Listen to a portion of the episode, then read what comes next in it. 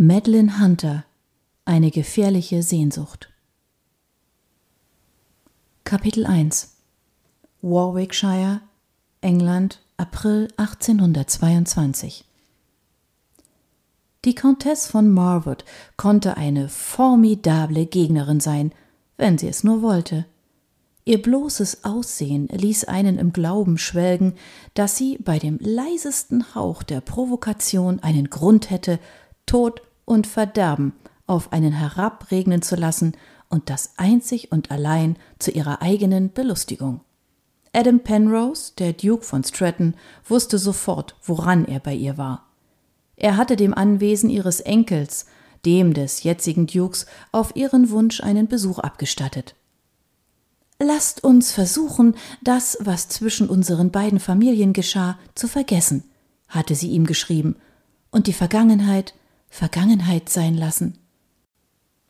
Er war angereist, weil er neugierig war, wie sie das bewerkstelligen wollte, denn seiner Ansicht nach war das Geschehene noch nicht vergangen und konnte deshalb auch nicht vergessen werden. Aber ihm reichte ein Blick auf die alte Comtesse aus, um zu verstehen, dass ihr Plan, so gerissen er auch sein mochte, für ihn keinen Vorteil bringen würde. Die gute Frau ließ ihn eine halbe Stunde allein vor ihren Gemächern warten, ehe sie eintrat. Sie segelte mit erhobenem Kopf und leicht vorgeneigt ins Zimmer wie eine waschechte Galionsfigur. Die Trauer um den Tod ihres Sohnes, des alten Earls von Marwood, verlangte ihr ab, schwarz zu tragen, aber ihr prächtiges Gewand aus feinstem Krepp musste ein Vermögen gekostet haben. Üppige graue Locken zierten ihr Haupt und suggerierten, dass sie auch um die verlorene Tradition der Perücken trauerte. Große, wässrige und blasse blaue Augen begutachteten ihren Besucher mit einem kritischen Ausdruck, während ein gestelltes Lächeln die Falten ihres Gesichts vertiefte. Seid ihr tatsächlich wiedergekehrt? stellte sie das Offensichtliche fest, als sie nach einer knappen Verbeugung und ihrem noch knapperen Knicks auf zwei massigen Stühlen Platz nahm. Es war an der Zeit. Man könnte fast meinen, die Zeit war eher vor drei Jahren oder zwei oder doch viele Jahre zuvor. Das könnte man, doch ich tat es nicht. Sie gluckste, ihr ganzes Gesicht schürzte sich, nicht nur ihre Lippen. Ihr wart lange in Frankreich. Ihr seht sogar aus wie ein Franzose. Ich würde annehmen, wenigstens zur Hälfte, wenn man meine Abstammung bedenkt. Und wie ergeht es eurer lieben Mutter? Glücklich in Paris. Sie hat dort viele Freunde. Die Augenbrauen der Comtesse hoben sich nur, um ihre hämische Belustigung auszudrücken. Ja, ich schätze, das hat sie. Es ist ein Wunder, dass sie euch nicht mit jemandem ihrer eigenen Gattung verheiratet hat. Oh, ich denke, eine Britin wäre mir ebenbürtig. Findet ihr nicht auch? Das finde ich in der Tat. Es würde euch enorm helfen. Er wollte nicht über seine Mutter sprechen oder die Gründe, warum eine Verkupplung ihm helfen würde. Ihr sprach davon, das Vergangene ruhen zu lassen. Womöglich wollt ihr mich darüber aufklären?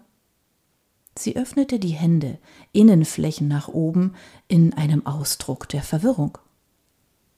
Die Feindseligkeit zwischen unseren Familien ist so alt, dass man sich fragen muss, was überhaupt dazu geführt haben konnte.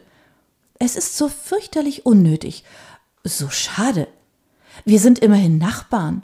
Sicherlich können wir über die Dinge hinwegsehen, wenn wir es wünschen. Unfähig, ihre Anspielungen auf die Vergangenheit im Sitzen über sich ergehen zu lassen, erhob er sich und schritt zu den Fenstern. Von hier aus überblickte man einen herrlichen Garten und nicht allzu weit entfernte Hügel. Ein Großteil des Anwesens befand sich in einem seichten Tal. Und was schlagt ihr vor, wie wir das erreichen?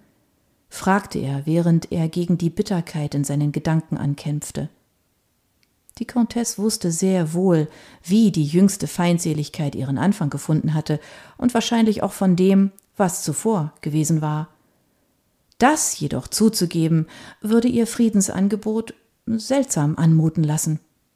Wir haben dein Land gestohlen, deine Mutter überfallen und geholfen, deinen Vater in den Tod zu treiben, aber davon sollst du nun absehen. Er blickte zurück und bemerkte, dass sie ihn beobachtete. Sie sah verwundert aus, als hätte er unerwartet reagiert und sie nicht feststellen könnte, ob er sich eben einen kleinen Sieg erkämpft hatte, ohne dass sie es bemerkte. Er zog die Augenbrauen auffordernd hoch. Ich schlage vor, dass wir das auf die altertümliche Weise klären, auf die Art, wie viele politische Dynastien es über die Zeit hinweg getan haben, sagte sie. Ich bin überzeugt davon, dass unsere Familien durch die Ehe miteinander verbunden werden sollten. Er schaffte es kaum, seine Überraschung zu verstecken. Das hatte er nicht erwartet, nicht von all den anderen Möglichkeiten. Sie schlug also nicht nur Waffenruhe vor, nein, sondern sogar eine Allianz der innigsten Form. Die Art von Allianz, die ihn womöglich davon abhalten würde, die Wahrheit über die tatsächliche Rolle dieser Familie beim Tod seines Vaters aufzudecken oder gar Rache auszuüben, wenn er erfahren sollte, dass seine Annahmen über den verstorbenen Duke korrekt waren. Da ich keine Schwester für euren Enkel habe, gehe ich davon aus, dass ihr euren Blick auf mich gerichtet habt? Mein Enkel hat eine Schwester, die euch ebenbürtig ist. Emilia ist alles, was ein Mann von Stand verlangen könnte, und wäre euch eine fabelhafte Duchesse. Ihr sprecht mit großer Überzeugung, ohne zu wissen, was dieser Mann von Stand verlangen könnte. Oh, weiß ich das wirklich nicht? Als hätte ich gelebt und nichts gelernt? Schönheit, Anmut, sittsamer Gehorsam und eine stattliche Mitgift. Diese Punkte sind auf eurer Liste der Anforderungen, wie sie auf der Liste von jedem Bräutigam sind. Die Versuchung, ihr genau zu sagen, was er von seiner Ehefrau verlangen würde, wurde nur durch seine Selbstbeherrschung kontrolliert. Er gewann bloß, weil er gelernt hatte, dem Feind nie seine wahren Gedanken zu verraten. Das fände ich alles bei vielen jungen Frauen. Sollten wir nicht einfach ehrlich miteinander sein? Welchen Vorteil hätte ich durch diese Partie? Oh, eine dreiste Frage, aber vermutlich angemessen. Wir werden Verbündete statt Feinde sein. Ihr werdet ebenso daraus profitieren wie wir. Nun, aber, werte Comtesse, wir wissen beide, dass das nicht stimmt. Ich wurde hier eingeladen, um Frieden zu verhandeln, ganz im Gegensatz zu meinem Vater früher.